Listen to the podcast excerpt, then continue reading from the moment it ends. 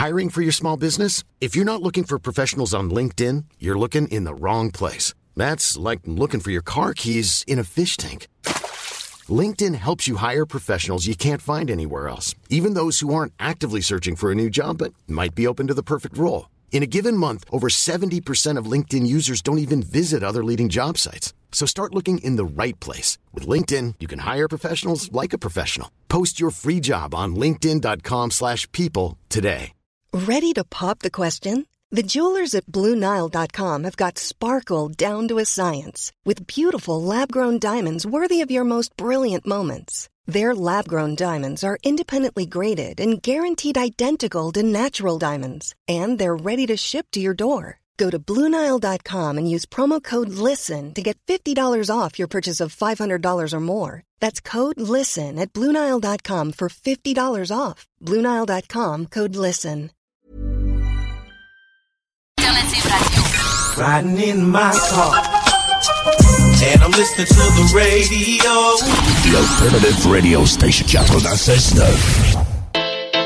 Tout le monde sait que lorsqu'il est question de parler d'immobilier, ça peut devenir compliqué assez vite. Il y a beaucoup de questions, mais très peu de réponses satisfaisantes. C'est exactement pour ça que c'est toujours mieux de s'adresser à un expert ou encore d'écouter la bulle immobilière au 96.9 l'alternative radio avec votre animateur Jean-François Morin et son co-animateur Kevin Filion. À chaque semaine à l'émission, on reçoit des experts et on jase de divers sujets pour vous tenir bien informé sur tout ce qui touche l'univers de l'immobilier. La bulle immobilière, tous les samedis de 16 à 18 heures à CJMD 96.9, l'alternative radio. 96.9. L'alternative radiophonique.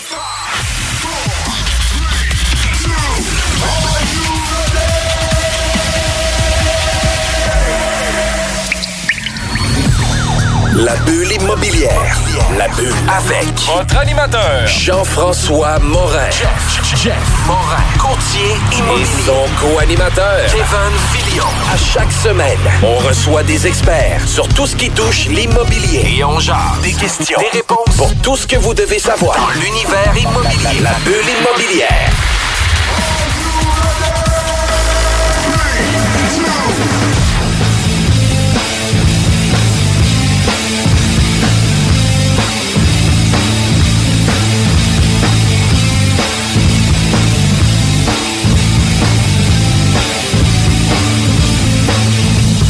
Bienvenue à la bulle immobilière. Mon nom c'est Jean-François Morin, courtier immobilier chez Nous Vendons Votre Maison et j'ai l'honneur d'animer une émission radio spécialisée sur l'immobilier, toujours avec mon acolyte Kevin. Comment ça va Kevin? Ça va bien, d'habitude, je te dis toujours top shape, Jeff, mais là, écoute, c'est début décembre, un petit peu en, en deux mai. En deux mai.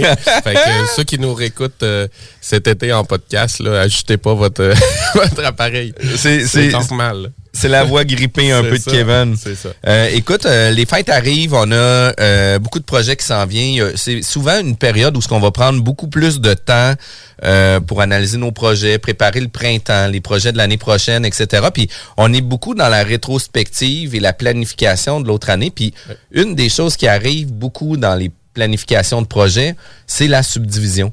Puis, est-ce que tu as eu l'opportunité, toi, d'avoir certains projets où il y a eu de la subdivision euh, à faire ou euh, à prévoir? Même pas, honnêtement, à date, là, dans mon parcours, vraiment pas. Fait qu'aujourd'hui, euh, je suis là comme un étudiant, les oreilles ouvertes pour notre invité.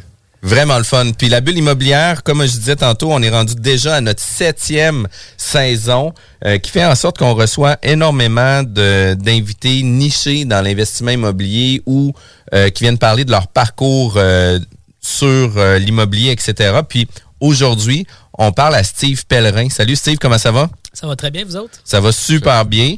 Euh, président de la compagnie ESP.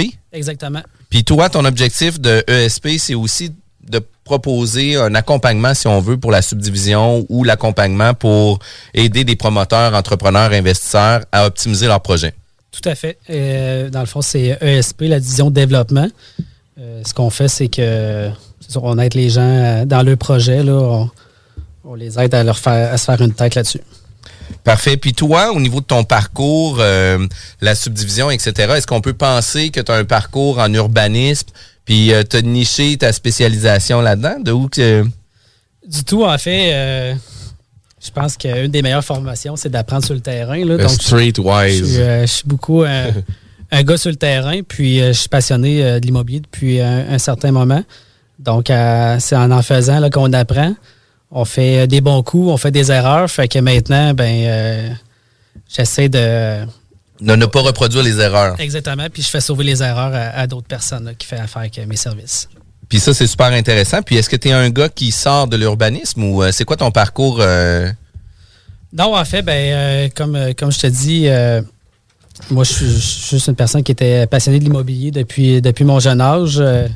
Puis ça s'est toujours poursuivi. Puis je me suis spécialisé vraiment dans le lotissement de terrain j'ai commencé à en faire à mon propre compte, puis euh, finalement, je me suis rendu compte que j'avais un certain euh, talent là-dedans, donc j'ai poursuivi là-dedans. on, va se, on va se le dire aussi, il y a le talent, mais il y a aussi la patience, là, parce que c'est pas des pas des choses qui bougent rapidement. Là.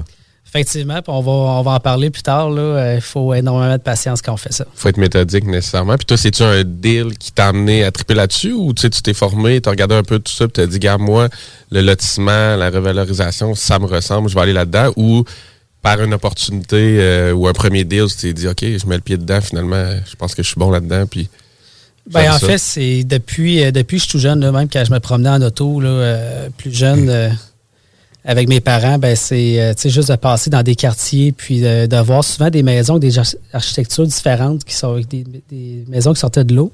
Du lot, ben, je me suis mis vraiment à aimer ça. Puis, euh, c'est ça, exactement. Est arrivé en 2013 un achat de jumelé, c'est ça? Exactement. En 2013, c'est le premier terrain que j'ai développé. Euh, c'est un terrain qui était vacant, qui était affiché euh, sur du proprio. Puis, c'était un zonage qui permettait la construction de jumelé, mais les marges latérales ne permettaient pas la construction d'un jumelé. Donc, on le fait en formule bifamiliale. Tu dois connaître ça, Jean-François. Tu dois en voir de temps en temps, en formule condo qu'on dit. Fait qu'on on, l'a développé de cette manière-là. Euh. Puis, ça, c'est important d'en parler parce que les gens comprennent pas c'est pourquoi qu'il y a des jumelés qui sont en formule copropriété. Puis, tu sais... C'est pas juste les maisons de ville, tu vois, moi je connais moins ça, mais c'est pas parce que c'est plusieurs collés qu'on y va avec le concept de copropriété ou Non, c'est une question de zonage, puis c'est une question de densifier un secteur qui ne permet pas l'implantation de jumelés. Tu sais, un jumelé, il faut qu'il y ait un mur séparateur entre le côté gauche puis le côté droit. Par contre, souvent, le zonage va permettre deux logements. Mais le deux logements, c'est pas mentionné qu'il faut qu'il soit un par-dessus l'autre. Ils peuvent être un à côté de l'autre. Mais pour le mettre un à côté de l'autre, il faut avoir un zonage qui va permettre le bifamilial. Puis en le faisant en formule copropriété, qu'est-ce qui arrive? C'est que le bifamilial superposé, on vient le mettre adjacent comme ça. Fait que ça devient un seul et unique immeuble avec deux parties privatives, où ce que là, on vient densifier un terrain, où ce que la valeur d'un jumelé est des fois plus intéressante qu'un appartement un par-dessus l'autre. Est-ce que je me trompe? Exactement. Puis c'est souvent ce qu'on voit dans différents secteurs où ce que la municipalité a permis d'avoir euh, du deux logements, ben du du bifamilial, mais le jumelé n'est pas autorisé. C'est uniquement des maisons unifamiliales. Ah, c'est quoi pour au niveau du jumelé, tu dis qu'il y a une marge latérale qui est demandée de plus qu'avec l'option. Euh, ben, souvent, mettons, euh, dans une grille de spécification de la ville, ben, ils vont dire ton jumelé doit avoir minimalement 6 mètres de largeur, puis la marge latérale de chaque côté du jumelé doit avoir 4 mètres. Donc là, ça veut dire que ça te prend un terrain de 20 mètres de mesure frontale pour pouvoir subdiviser le lot et faire deux, euh, ben, un jumelé de façon standard. Mais souvent, c'est pas le cas. Souvent, euh, les lots sont plus petits que ça. Souvent, on voit du 15,3 mètres, du 50 pieds. Fait que c'est là qu'on peut le faire en formule bifamiliale. Mais petit bémol, c'est pas possible de le faire dans toutes les villes. Donc, sur la côte de Beaupré, faites attention. Là, euh, j'ai essayé d'en faire un. Puis eux, dès qu'il y a un mur mitoyen, peu importe la façon que tu construis ton jumelé. Ils considèrent comme de quoi c'est jumelé exact. et non bifamilial. Dès que tu as un mitoyen, euh, coupe-feu et tout, c'est un jumelé, euh, il n'y a pas de discussion là-dessus. Oui, c'est que c'est pas la forme légale ou la forme de. de... Ben, ça. ça. a été une forme pour contourner justement la réglementation, pour pouvoir densifier puis pouvoir créer de la valeur aussi. Parce que si on construit un duplex un par-dessus l'autre versus un jumelé un côté de l'autre, on n'a pas la même valeur. Puis un des points importants que tu mentionnais aussi, c'est que on a un terrain de 20 mètres, mais souvent ça va être du 15 mètres, du 16 mètres mais en faisant 16 mètres, c'est qu'on est capable d'avoir juste une marge de recul et non deux fois deux marges de recul, qui fait en sorte qu'on a sensiblement la même bâtisse, sinon même des fois un peu plus large de qu'est-ce qu'on peut faire. Fait que, tu sais, euh, ça vient créer de la valeur énormément, puis c'est la formule copropriété euh, jumelé là, qui a permis de faire ça. Puis souvent, euh, malheureusement, c'est des unités qui sont très à risque au niveau de la gestion de la copropriété parce que, tu sais, maintenant, avec la loi 16, la loi 141, on doit avoir un fonds d'auto-assurance, on doit avoir euh, un fonds de prévoyance, il faut avoir une étude du fonds de prévoyance aussi. Euh, par contre, souvent dans les déclarations de copropriété pour ces immeubles-là, ben c'est souvent qu'est-ce qui est chez vous, tu t'en occupes, qu'est-ce qui est chez nous, je m'en occupe.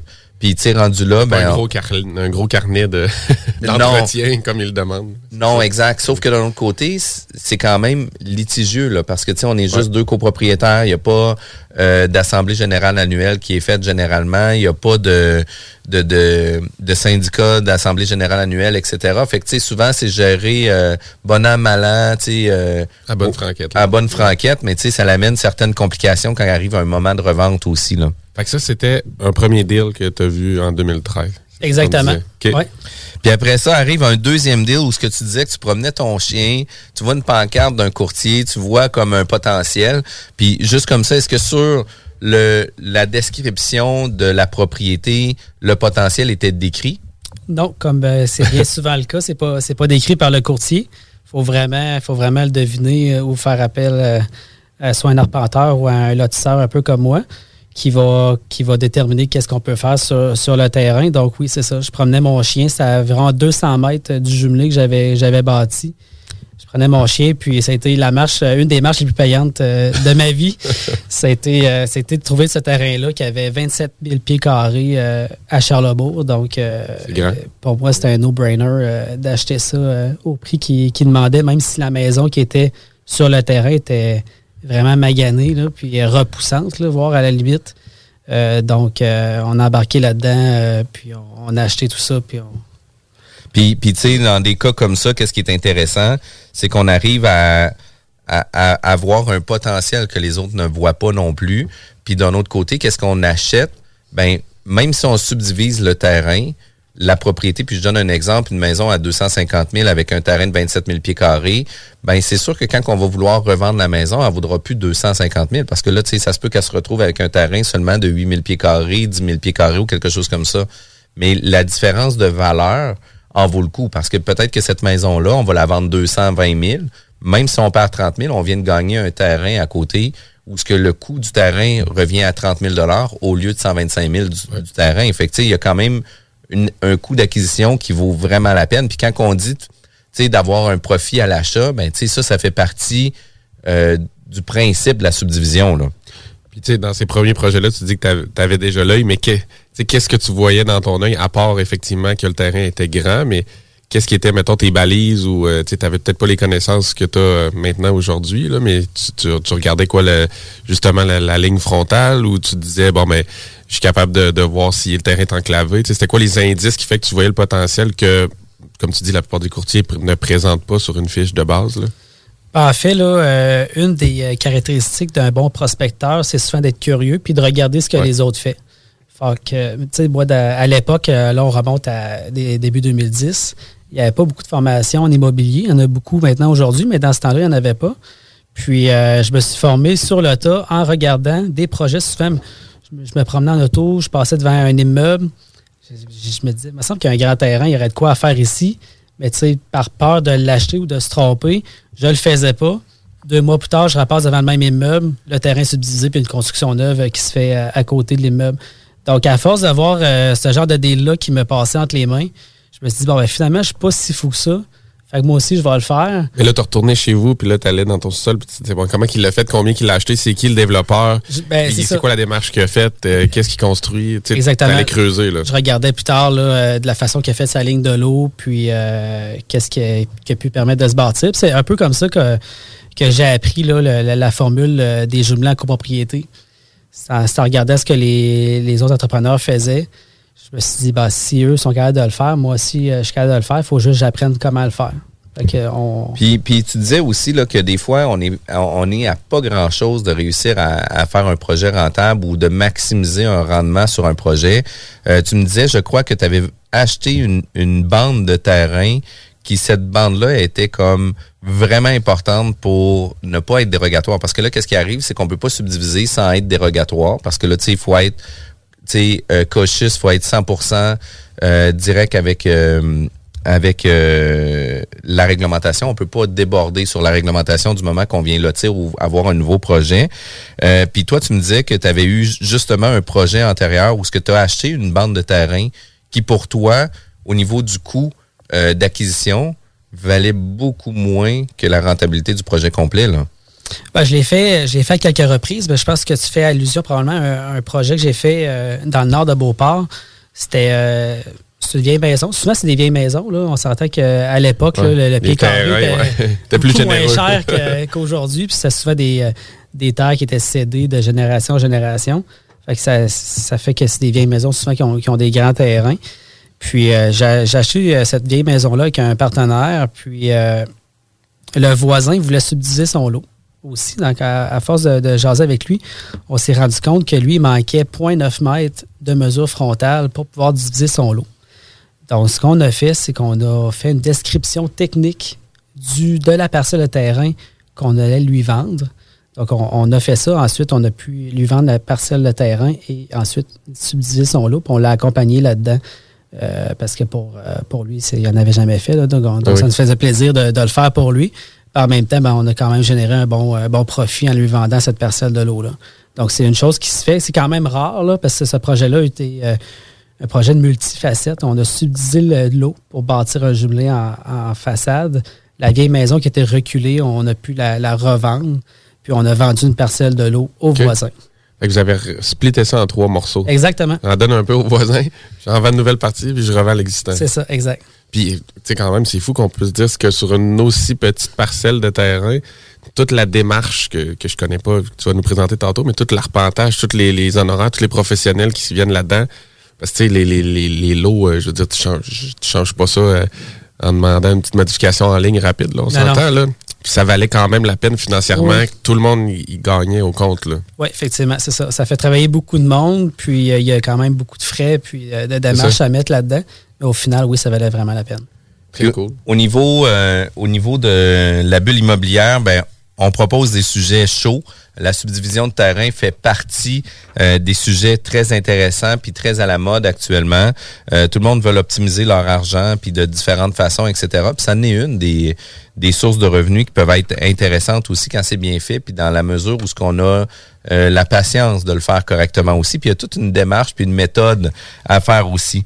vous êtes à l'écoute de la bulle immobilière. Nos émissions sont toujours disponibles en podcast ou disponible sur notre site web sur jean-françois-morin.ca. Vous désirez plus d'informations? Restez avec nous. On va revenir tout de suite après la pause. Ôtez-vous de là! Attention, pas pour les doux! Tu veux de l'extra cash dans ta vie? Bingo! Sur les ondes de CJMD 96.9 Lévis, plus de 3000 distribués tous les dimanches. Achète tes cartes tout de suite. Tous les détails au 969FM.ca. Fais-toi de l'argent de plus. Bingo! CJMD 969FM.ca pour les points de vente. Extra argent! licence 20 20 02 02 85 51 01. L'Hôtel 71, un établissement d'exception, une expérience en soi, idéalement situé dans le Vieux-Port de Québec, c'est l'occasion de vous gâter cet automne. Faites votre nid dans un édifice patrimonial avec vue sur le fleuve, décor feutré et moderne à la fois et tous les services, dont le fameux restaurant Il Mato. Reconnu à l'international et à l'échelle canadienne année après année, l'Hôtel 71 est plus accessible que jamais. Encore lauréat du prestigieux et international magazine Condé Nast cette année. L'Hôtel 71, c'est des vacances de luxe en soi, chez soi. Surtout ces temps-ci, laissez pas ça seulement aux voyageurs étrangers. Hôtel71.ca. Sentez-vous en voyage première classe chez vous. Voiture d'occasion de toute marque, une seule adresse, LBB Auto. Vous cherchez un cadeau qui peut sauver une vie? Saviez-vous que 13 000 personnes se font prendre pour alcool au volant chaque année? Ça veut dire plusieurs décès et accidents, et peut-être même une perte d'emploi. Cette année, offrez-vous un alcotest certifié de chez Alcoprévention Canada. Un cadeau original et utile. Disponible chez VitroPlus et alcoprévention.com. Pour le temps des fêtes et vos repas en bonne compagnie, pensez Pat Smoke Meat et son exquise viande fumée vendue à la livre pour emporter. Ça, ça remonte le canadien. La perle des galeries Chagnon rayonne pendant les fêtes. Le meilleur Smoke Meat à Lévis, c'est Pat Smoke Meat. Venez découvrir notre boutique Histoire de Bulle au 5209 Boulevard Guillaume Couture à Lévis. Produit de soins corporels de première qualité, entièrement produit à notre succursale de Saint-Georges. Que ce soit pour vous gâter ou pour un cadeau, Histoire de Bulle est l'endroit par excellence. Histoiredebulle.com Vos rôtisseries Saint-Hubert vous offrent présentement le régal des fêtes pour deux personnes. Une cuisse, une poitrine, tous les accompagnements, deux mini tourtières avec ketchup aux fruits et deux portions de tarte au sucre. CJMD 96.9 FM. Talk, rock, hip-hop.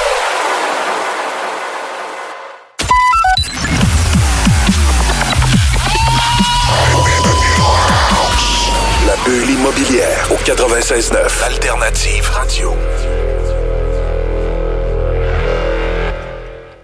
De retour à la bulle immobilière avec mon acolyte Kevin Filion de Plan de Match Renault. Mon nom est Jean-François Morin, courtier immobilier chez Nous Vendons Votre Maison. Et aujourd'hui, on parle de subdivision de terrain avec Steve Pellerin de ESP Développement.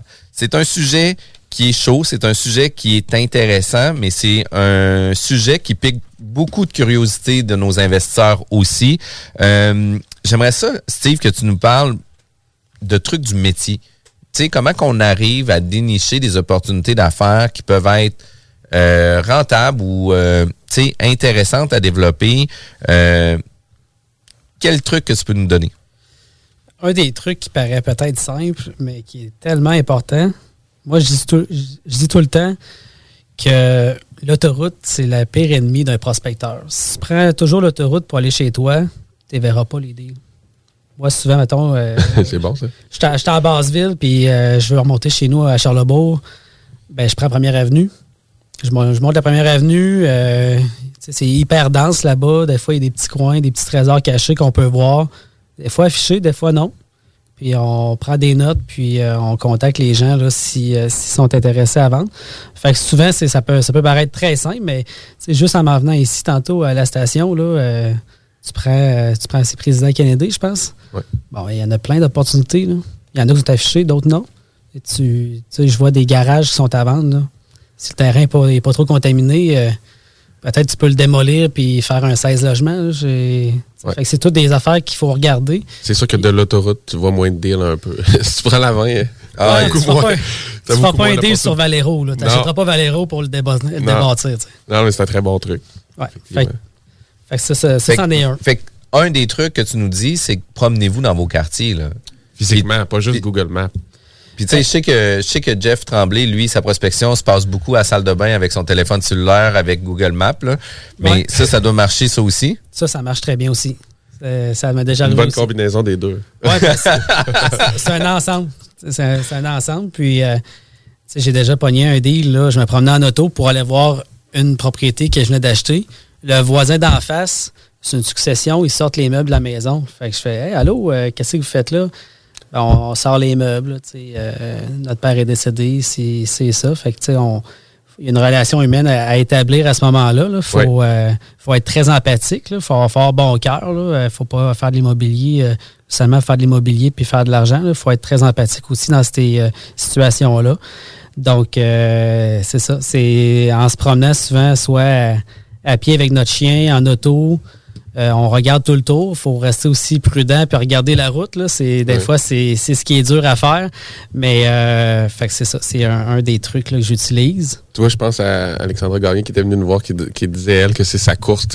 Sa course, c'est sa prospection. Elle fait justement jamais la même run de course euh, pour son entraînement. En même, dans le fond, elle s'entraîne en même temps qu'elle prospecte. Fait que c'est un autre, de- un autre dérivé, un autre là, option ce truc-là. T'amènes ça à un autre niveau, t'écoutes les capsules de la bulle immobilière en, En faisant ton training.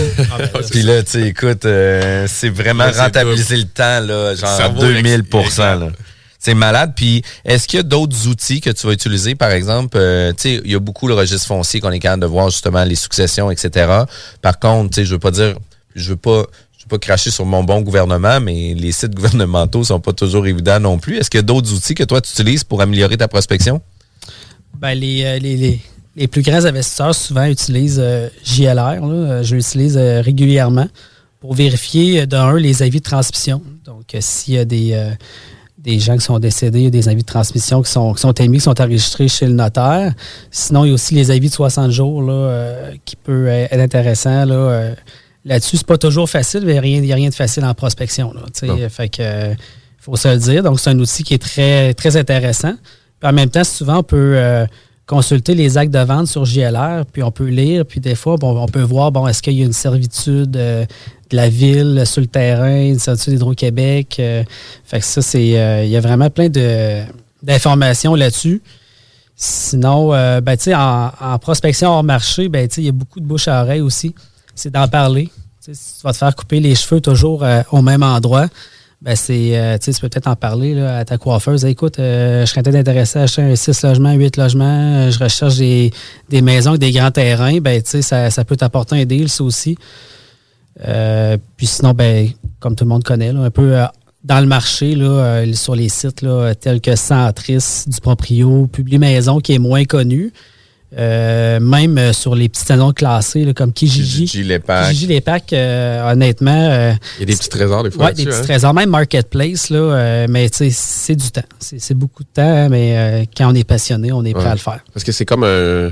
Pas juste un milieu, mais tu as les deux. Tu as le côté terrain, tu as le côté actif, le côté, comme tu dis, représentation PR, mais tu as aussi une portion un peu plus quasiment archiviste ou de, documentariste où tu sais, Ouais, où tu creuses, tu vas chercher. dans définitivement, C'est ça, c'est un peu, c'est comme, faut tailler un peu les deux, euh, Ah oui. les deux cordes à ton arc, là, finalement, pour être bon en prospection. Puis c'est quoi, euh, tu sais, comment, au début de l'émission, je te demandais comment tu as développé ton œil dans les premiers deals, mais maintenant, comment, comment tu regardes les deals pour dire, bon, mais justement, je les revalorise ou je les vois outside the box ou, tu sais, c'est quoi un peu les, les, les, les- soit les, les, les schèmes ou les façons de penser qui, t'amènent justement à être capable de valoriser un deal que plusieurs gens vont dire, bon, ben, c'est juste trop cher pour une vieille maison défaite, là, tu sais.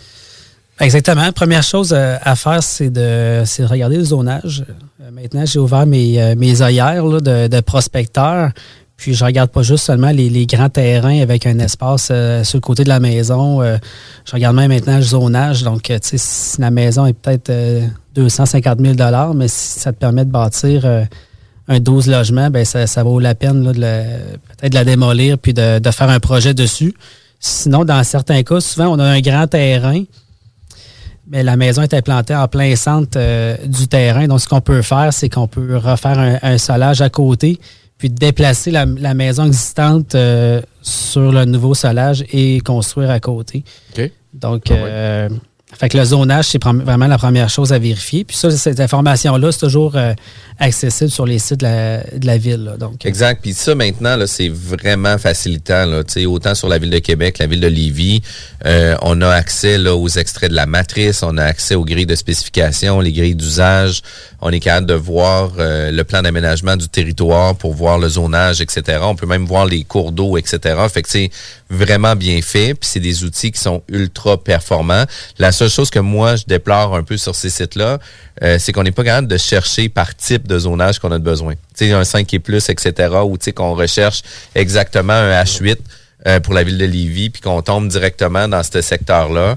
Euh, si c'était facile, tout le monde le ferait. Ouais, c'est ça, exact. Mais- laisser un petit peu de barrière. Exact, mais, mais tu Ah oui, sais, euh, c'est des outils qui sont tellement payants. Puis initialement, quand moi j'ai commencé dans l'immobilier, c'était pas acc- accessible à Lévis, ces sites-là. Fait que tu sais, moi, qu'est-ce que j'ai fait? C'est que je, me, je suis allé au bureau d'urbanisme, puis là, j'ai gossé, j'ai gossé, j'ai gossé. Puis finalement, il m'a envoyé une carte PDF, puis il m'a envoyé les les 12 800 euh, grilles de zonage. Fait que là, tu sais, à toutes les fois que moi, je regardais une propriété, euh, je regardais son zonage, je m'imprimais la, la page 12 802 parce que c'était là que c'était. Puis euh, à quelques reprises, je me suis trompé puis j'ai fait imprimer. Mais Imprimer tous. exact. Ça m'est arrivé régulièrement. Puis là, j'étais comme, non! Mais puis là, tu sais, j'étais comme, ferme l'imprimante, ferme Abort, l'imprimante, ferme abort. l'imprimante. Mais ça arrive beaucoup, ça, ces situations-là.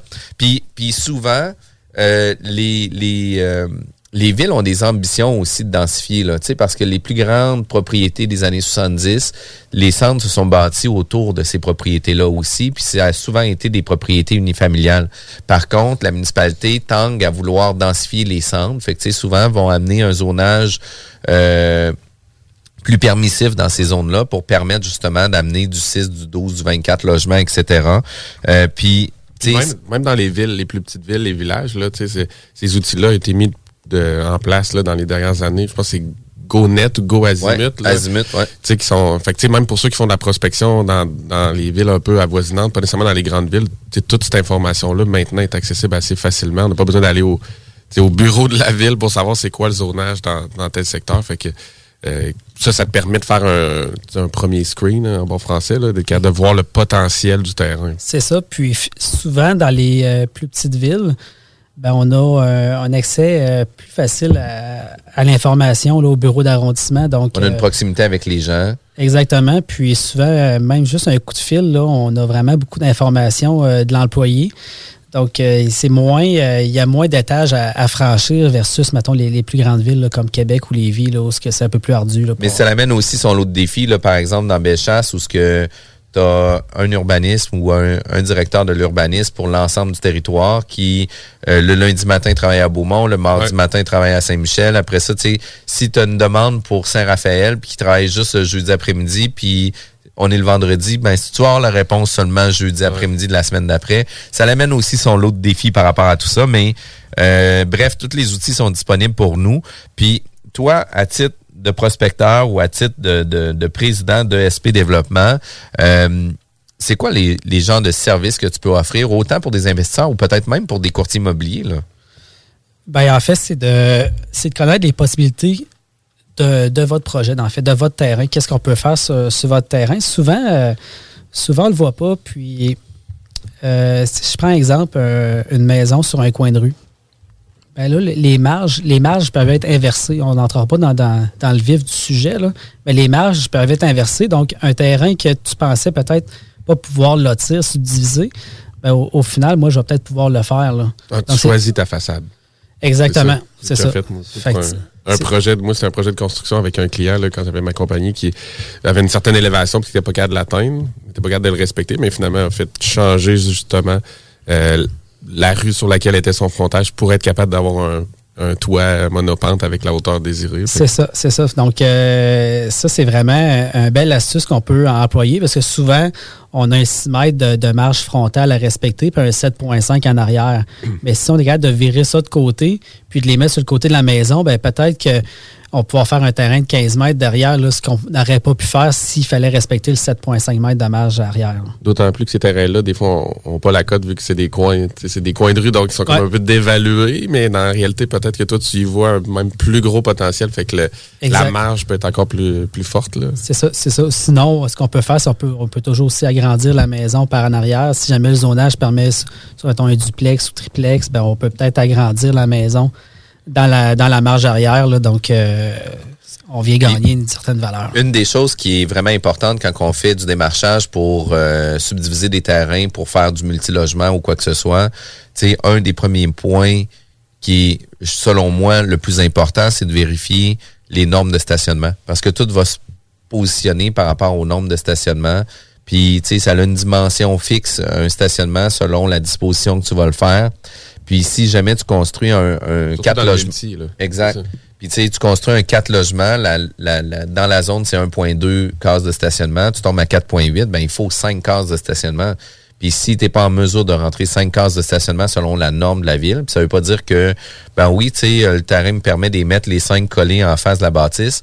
La municipalité ne veut pas toujours avoir les stationnements directement en face de la bâtisse. Puis ça, c'est vraiment, selon moi, le, un des premiers points à vérifier. D'un, c'est quoi la superficie, c'est quoi la superficie, la superficie construisible, puis après ça, comment qu'on implante les stationnements. Là? Effectivement, ça, j'applaudis, j'applaudis ça de, la part des, villes, euh, d'essayer de, de, bannir un peu les stationnements euh, devant les, bâtiments. Donc, il euh, faut le faire en arrière. Mais c'est très, très restrictif. Là. souvent, ben, si je suis en train de faire un projet justement à Beauport en ce moment pour un triplex, puis c'est les stationnements là, qui nous causent quasiment plus de problèmes. C'est d'essayer. Ben, ça nous prend seulement deux cases, mais on est dans un, milieu urbain dense. On a un petit terrain avec une pente forte en plus de ça. Donc, c'est là que, que, la magie opère, euh, puis que mes services ont, une plus-value parce qu'il y a quand même beaucoup de démarches à faire avec la ville. Là. Puis tu sais, c'est pas juste de faire un abri d'auto puis de faire une construction en porte-à-faux pour avoir des stationnements en dessous parce que la municipalité peut refuser ce type de projet-là aussi. Euh, ça devient complexe. Le stationnement, c'est un des nerfs de, la guerre là, pour des projets d'implantation sur euh, du, démarchage de terrain. Euh, puis au niveau de l'accompagnement, est-ce que vous, vous pouvez embarquer à n'importe quel moment dans un projet? Par exemple, moi, je suis déjà propriétaire, j'avais déjà eu l'idée de subdiviser mais je suis pas rendu là. Est-ce que toi, tu peux embarquer à ce moment-là? Ou est-ce que, tu sais, par exemple, je suis propriétaire du même terrain, mais ma démarche de subdivision est déjà faite. Est-ce que tu peux embarquer à ce moment-là aussi? Oui, effectivement. J'en ai fait un l'an passé, puis j'en ai un là, qui, s'en vient sur la rive sud. Là, je vais apprendre un peu le, rouage avec la, ville de Lévis, là, je, suis, plus habitué sur la rive nord, mais je veux en faire sur la rive sud davantage. Donc, j'en ai d'en faire un. Puis, c'est un terrain qui est déjà loti. C'est un terrain qui est déjà. euh, c'est même pas une subdivision, c'est un terrain que la personne a acquis à l'époque. Puis maintenant, elle veut le développer. C'est un peu euh, particulier ce projet-là parce que là, il y a, des droits acquis. Donc, euh, le- normalement, ce terrain-là, on peut pas le bâtir, mais là, il y a un certain droit acquis sur ce terrain-là. Donc maintenant, il faut, euh, faut voir à quel point là, la ville l'interprète. Puis c'est c'est là que ça vient. euh, Puis le droit acquis, là, c'est très délicat. C'est très délicat parce que l'interprétation d'un n'est pas l'interprétation de l'autre. Puis le droit acquis... euh, Belle zone grise. Oui, puis les municipalités tanguent à les faire disparaître dans le sens que dès qu'il arrive un, un changement, une modification ou quoi que ce soit... On l'avale puis on le tasse. Puis on le tasse là, le plus rapidement possible. là, puis euh, on le voit beaucoup, beaucoup. Puis une, une des choses qui est quand même importante aussi euh, à savoir, puis tu sais, tu, tu, le travailles de cette façon-là euh, parce que tu es là-dedans depuis longtemps, mais travailler en collaboration avec la municipalité au lieu d'imposer des projets amène des facilités d'acceptation de projets beaucoup plus facilement. Parce que, tu sais, je vous donne un exemple. Vous avez, euh, nous, on l'a vécu ici à Lévis. On a fait une subdivision d'un terrain où ce qu'on a demandé de remettre le lot euh, dans l'état originel avant la, la réforme cadastrale où ce que c'était deux lots. Euh, puis le fait d'avoir fait ça euh, au, au niveau du ministère, ben la municipalité a été insultée de pas avoir la taxe verte, a été insultée de pas être impliquée dans le processus de subdivision du terrain dans euh, un quartier chaud du vieux Lévis. Euh, puis finalement, ils ont retenu nos permis pendant six mois pour s'assurer de nous faire chier jusqu'au bout. On n'a pas le droit de dire ça, mais tu sais, la réalité euh, était pas mal plus à ça. Puis finalement, ben, euh, on est arrivé à avoir le projet, puis ça a été ultra compliqué euh, comme, comme situation. Puis c'est c'est de travailler en amont. Puis c'est là, moi, que j'ai compris comment il fallait travailler avec la municipalité. là. Euh, c'est d'aller les voir puis leur dire, écoutez, qu'est-ce que vous aimeriez qu'on fasse comme projet? De quelle façon vous voyez le développement du secteur? Puis euh, après ça, quand on arrive à déposer des plans, là, pas d'arriver avec des plans détaillés, complets, avec euh, sais, prêts à construire. là. C'est d'avoir une volumétrie, puis de leur dire, écoutez, est-ce que vous êtes capable de mettre votre crayon sur le papier là, pour nous montrer qu'est-ce que vous aimeriez dessus, etc. Puis en faisant ça, là, l'ouverture est beaucoup plus grande, puis c'est beaucoup plus facile à travailler avec la municipalité que toujours d'essayer de pousser dans la gorge. Votre idée est super bonne, sauf que ça se peut que la réceptivité de la ville ne sera pas au même moment. Puis, tu sais, un des défauts des municipalités, puis je sais pas si tu l'as vécu autant sur la rive nord que sur la rive sud, mais la réponse la plus facile à donner, c'est non. Parce qu'ils sont obligés de faire des vérifications s'ils disent oui. Fait que, tu sais, en disant non, c'est pas possible, ben là, ils viennent mettre une, moins. barrière à l'entrée. Puis là, ben, tu sais, c'est que les persistants qui réussissent à dire Ah oui, ben crime, je trouve ça vraiment intéressant votre réponse. Par contre, moi, j'ai fait quelques vérifications, puis voici des options que j'avais pensées. Est-ce que vous pourriez vérifier? Puis ils font comme Ah ouais. Ben, Puis là, ils embarquent dans une démarche de un vérification. peu là-dessus, c'est que oui, il y a la dextérité, euh, puis la façon de parler, puis d'amener aux villes, mais aussi de savoir quelles sont les, les bases, puis dans quel euh, canevas ils travaillent. Fait que, tu sais, toi, Steve, sachant ça, tu es plus capable de, on va dire, défendre ou monter un projet ou aller voir sa faisabilité à la ville qu'un client ou un particulier qui c'est une première fois, puis qui, en une réponse, se fait revirer de bord, puis se dit, bon, ben, ça doit être ça, parce que c'est ça qu'on m'a dit, fait que je vais partir avec ça. Fait que, tu sais, comme, dis-nous un peu comment tu travailles, justement. Ben, c'est un peu là. la, la création euh, de SP Développement, c'est que moi aussi, je me suis fait dire non. À- Ouais. À, quelques reprises, puis finalement, c'était oui. Fait que, tu sais, souvent, j'arrivais au bureau, puis avant même de. J'étais même pas, j'étais même pas assis, puis je me faisais dire non. J'ai écoute, c'est pas non, c'est oui. J'ai fait le même projet, il y a six mois, puis ça a fonctionné. Fait que euh, oui, on peut le faire. Puis ça, ça, ça, ça, ça les fâche un peu. Mais tu sais, il faut rester calme, puis tu sais, il faut que tu te dises que eux, ils n'ont pas tant besoin de toi, mais toi, tu as besoin d'eux. Tu as besoin Ouais. vraiment de leur, de leur accord puis de leur approbation. Fait que souvent, tu sais, il faut que tu prennes des grandes respirations puis que, que tu calmes le jeu puis euh, tu sois quand même très poli euh, avec eux. Puis c'est c'est- c'est ça que j'ai toujours fait. euh, puis ça, ça fonctionne encore très bien. Fait que pour ça que je me suis dit, ben, il y a probablement beaucoup de citoyens qui sont allés au bureau d'arrondissement qui se sont fait dire non alors que leur projet, finalement, c'est peut-être oui. Mais ne connaissant pas les règlements puis euh, toutes les astuces qu'on peut, euh, qu'on peut employer, ben, ils sont retournés à la maison puis le projet le projet n'a pas eu lieu. Donc, euh, fait que c'est ça. Faut, faut Ouais, c'est d'avoir le bon tempérament et d'avoir la patience de toutes ces démarches-là. Parce que les gens ont. Il y en a des gens qui ont juste pas ça, en fait. Fait que tu sais, toute ton, ton expertise est bonne là. Puis tu sais, juste pour être sûr, avant d'aller à la pause, peut-être là, mais pour que les gens comprennent une situation type où tu. euh, tu vas être un client, mettons que moi j'ai un terrain avec un multi, puis je me dis, ah, je pense qu'il est assez grand pour bâtir à côté. Est-ce que tu fais déjà intervenir tout justement les professionnels arpenteurs, euh, si tu as justement à voir le côté légal, tout ça? Dans le fond, dans ton analyse de dossier, soit initial, ou en tout cas quand tu dis, bon ben, possiblement que votre dossier c'est positif, après ça on le creusera ensemble. C'est rapidement, c'est quoi les grandes lignes de la façon que tu le fais? Ben, au départ, on regarde le côté technique au niveau euh, du zonage puis des spécifications. Puis ensuite, première étape, c'est la levée des lieux avec l'arpenteur. Donc, on déplace l'arpenteur sur le terrain.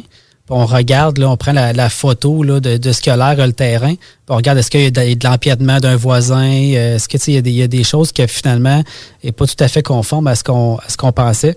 Donc, on, commence par là, puis ensuite, on, développe. Fait que souvent, ben, si à lever des lieux, puis euh, après l'analyse euh, du zonage, ben, ça fait pas de sens, ben, on arrête tout ça là, puis euh, pas pire que ça. Là. Fait que toi, tu gères évidemment l'arpenteur, tu gères cette portion-là dans ton service. Exactement.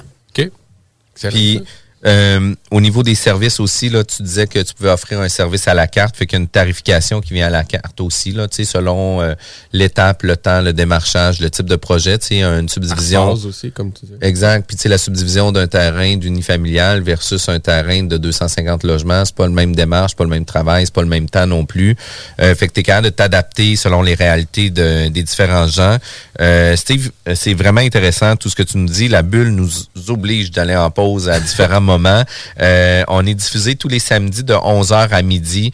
Euh, on tient à remercier aussi tous les partenaires avec qui on, s'associe euh, avec la bulle immobilière, dont Odotrac, là, qui est une top star pour le rapport kilométrique pour les investisseurs et les courtiers immobiliers. Mais sachez que notre émission recherche toujours des partenaires d'affaires. Si jamais vous avez un intérêt, contactez-nous directement. La bulle immobilière tous les samedis, 11h à midi. Southside. Québec. Vous êtes sur CJMD 96.9 avec S-O-U-L-D-I-A. Les boutiques Pop sont les plus grandes boutiques d'articles pour vapoteurs au Québec. Pas compliqué, popavap.com.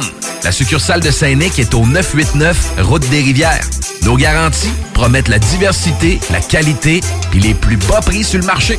Venez nous voir. 989 Route des Rivières. Joyeuses fêtes! 96.9, The Alternative Radio. Maman disait toujours, la vie c'est comme une boîte de chocolat. On ne sait jamais sur quoi on va tomber. Ah ouais, moi ma mère disait toujours, la vie c'est comme un gros quartier immobilier. Tu sais jamais sur quelle maison tu vas tomber avec un vice caché.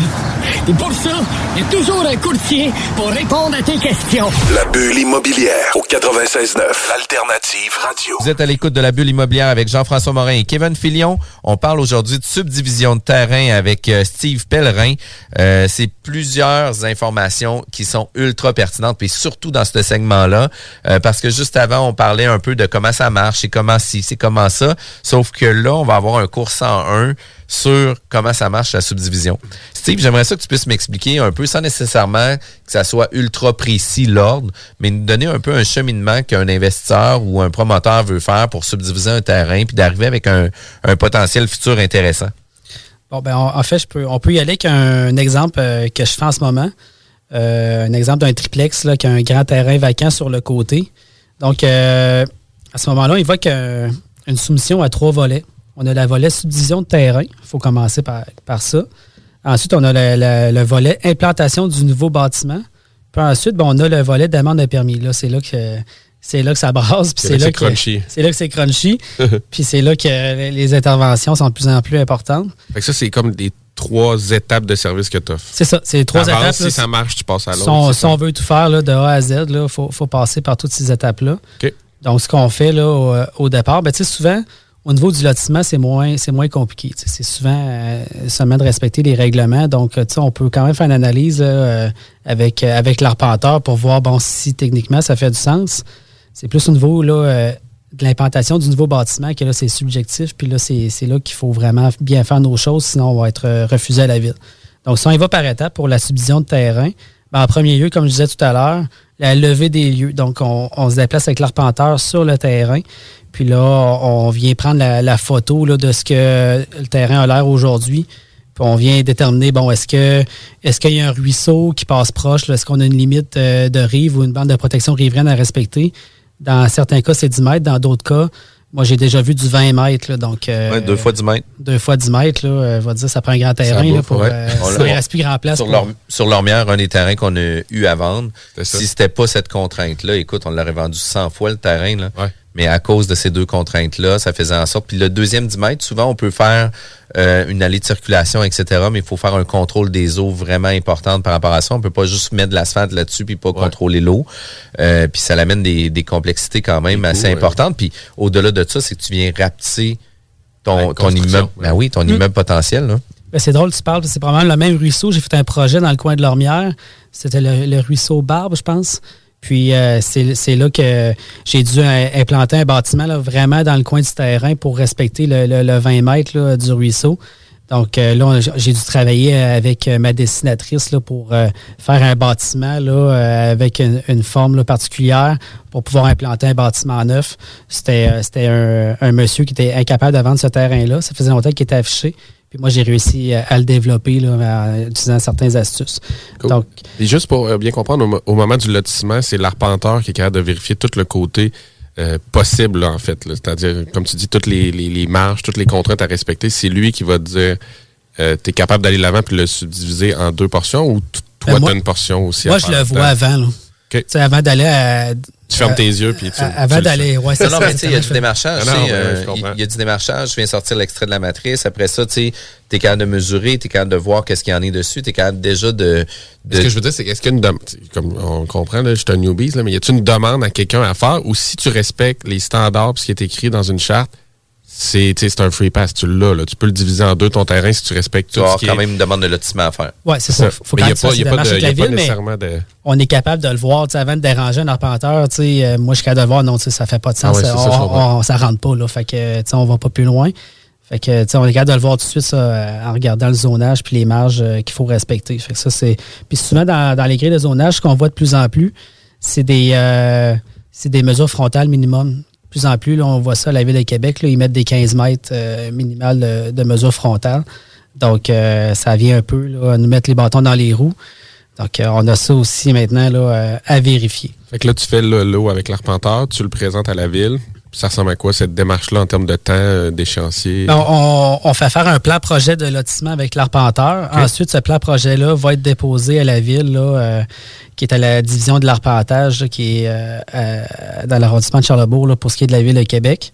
Ensuite, ben, il faut payer les permis de lotissement. Quand on crée deux lots, c'est 136 par lot qu'il faut, euh, qu'il faut payer en plus là, du- des frais là, de l'arpenteur.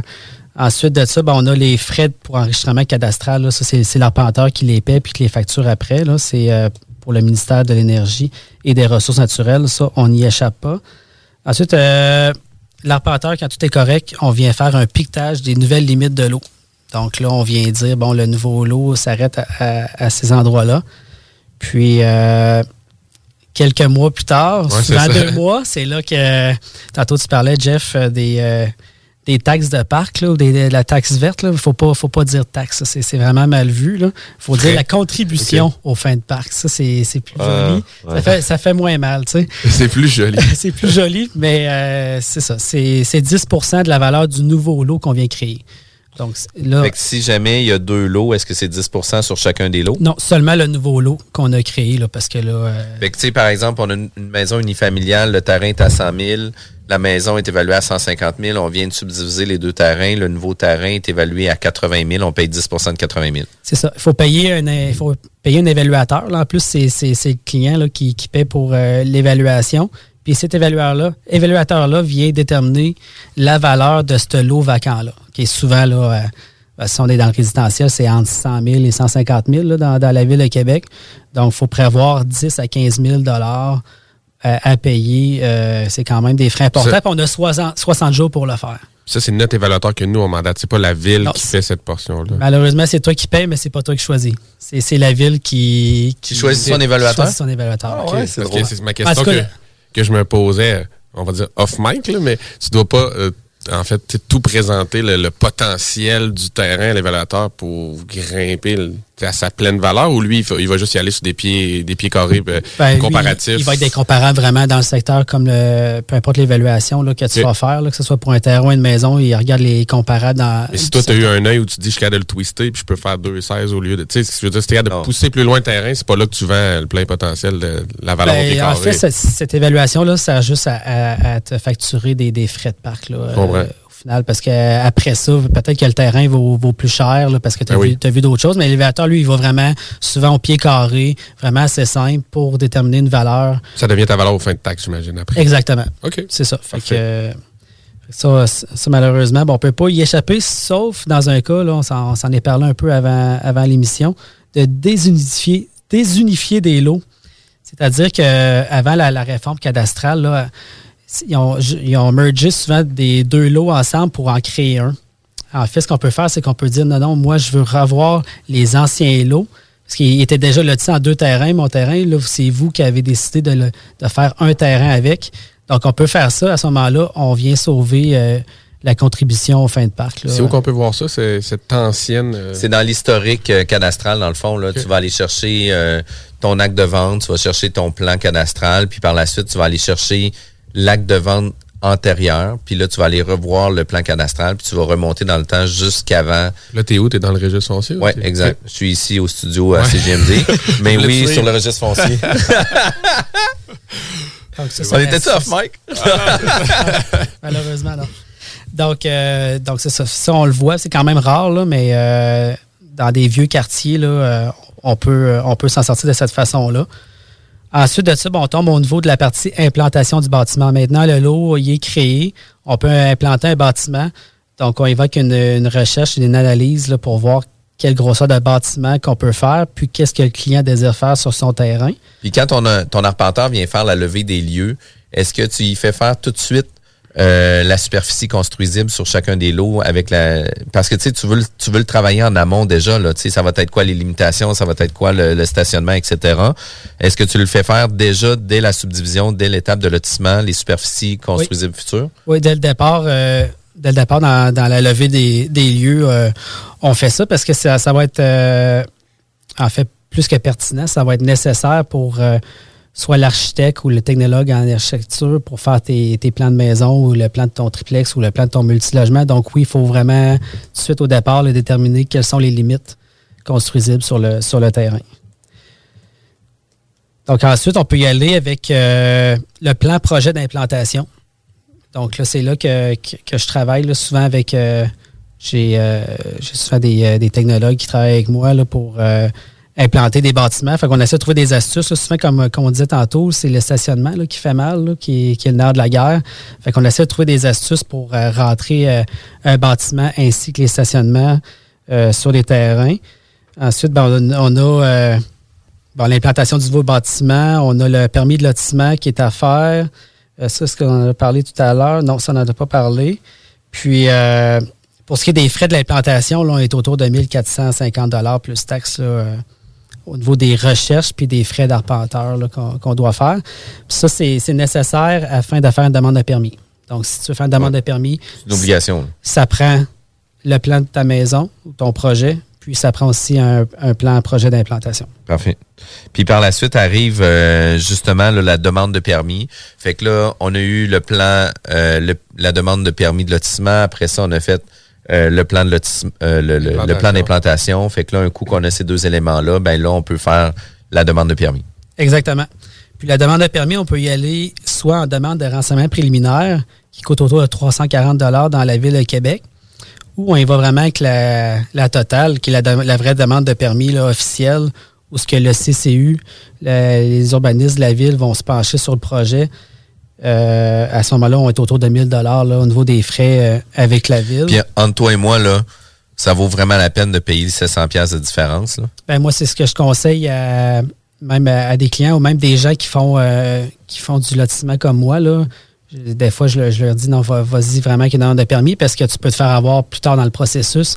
Même si techniquement ton projet fait du sens, ben, s'il ne s'intègre pas bien au- au- dans, un- dans le cadre bâti, dans un milieu déjà établi, ben, à ce moment-là, tu ne pourras pas le faire ton projet, là, même si techniquement il fait- ça faisait du sens. ça. Donc, c'est pour ça qu'on y va toujours, nous, avec une demande de permis à ce moment-là, on, on l'appelle la demande de permis, mais ça ne veut pas dire que dans deux, trois mois, six mois, un an, on va vraiment y aller avec ce qu'on a fait comme demande de permis. On, peut la réajuster par après, là, euh, puis reprendre cette demande de permis-là. C'est des ajustements à faire. Bon, au moins, on a vraiment passé le processus au complet.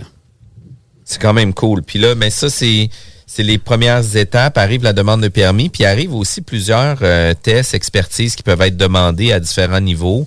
Euh, tu sais, est-ce que toi, euh, tu intègres déjà, par exemple, les tests environnementaux phase 1? Est-ce que c'est toujours demandé? Est-ce que c'est pas demandé? À quel moment que ça arrive? Ça, c'est... Ben, dans le multilogement, oui, il faut, je pense qu'on peut pas y passer à côté. Il faut absolument le faire. Il faut y aller en phase 1. Tu sais, si tu, tu fais un projet puis que l'autre côté de la rue, tu as une station-service, ben là, il faut qu'il y ait une lumière rouge qui allume puis tu te dises, écoute, euh, ça se peut qu'il y ait euh, du contaminant puis à quel point il y en a euh, dans le terrain. Est-ce que c'est seulement les sols qui sont contaminés ou est-ce que c'est les eaux souterraines qui sont contaminées? À ce moment-là, il faut y aller avec... euh, Ouais, puis je pense que c'est à partir de sept logements dans le financement qui vont le demander presque systématiquement. Pas exact. Puis, ou tu sais, ça va dépendre beaucoup des institutions financières, là, mais je vais te dire, euh, ça va devenir un incontournable dans quelques Ouais. mois. Là, tu sais, euh, multilogement, test, analyse, phase 1, là, c'est sûr, sûr, sûr. Euh, Il y a aussi des fois dans différents secteurs qu'on peut avoir euh, des demandes d'analyse de capacité portante de sol. Tu sais, on veut savoir est ce de la glaise, est-ce pas de la glaise, etc. Fait que, tu sais, c'est quand même des tests qui sont quand même pertinents à avoir.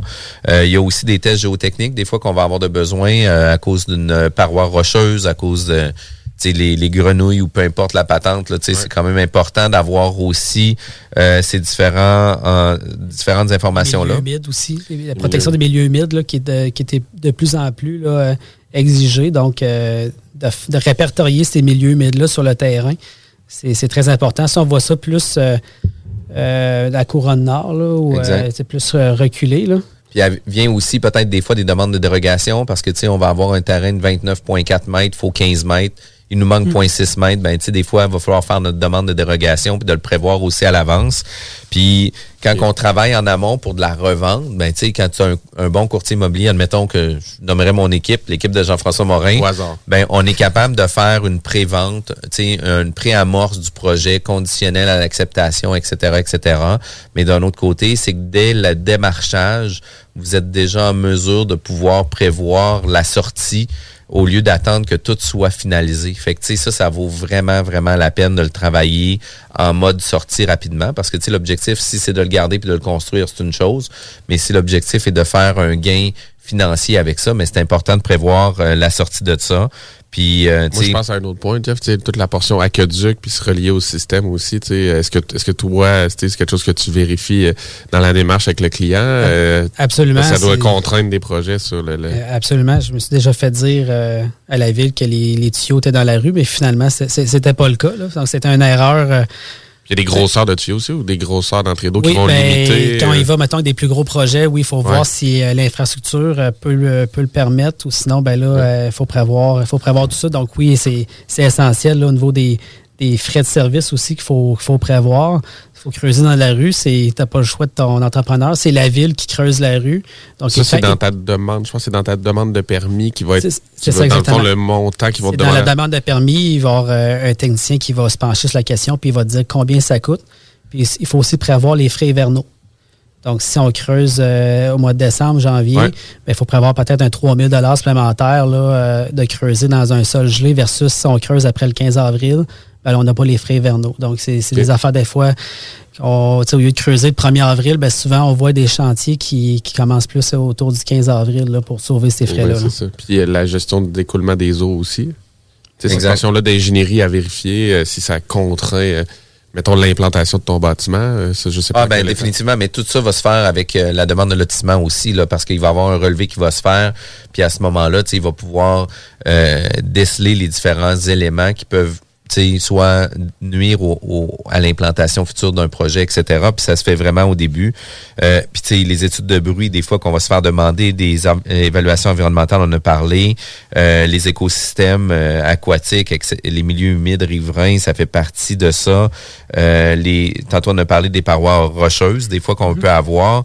Euh, après ça, quand on arrive dans des développements domiciliaires de tours à condo, ben il y a des rapports d'ingénierie, des fois qu'on va avoir besoin à ce que ce soit des rapports scellés par un ingénieur, non pas juste euh, monsieur, madame, tout le monde, ou tu sais, euh, j'ai un avis favorable, c'est correct, on passe de l'avant. Euh, c'est très technique, fait que de s'associer avec des gens qui s'y connaissent, qui font ça régulièrement, puis qui ont une grande expertise. C'est ça que la bulle immobilière prône toujours dans ses émissions. Steve Pellerin, si jamais on va avoir des conseils où on aimerait utiliser tes services, de quelle façon qu'on est en mesure de communiquer avec toi?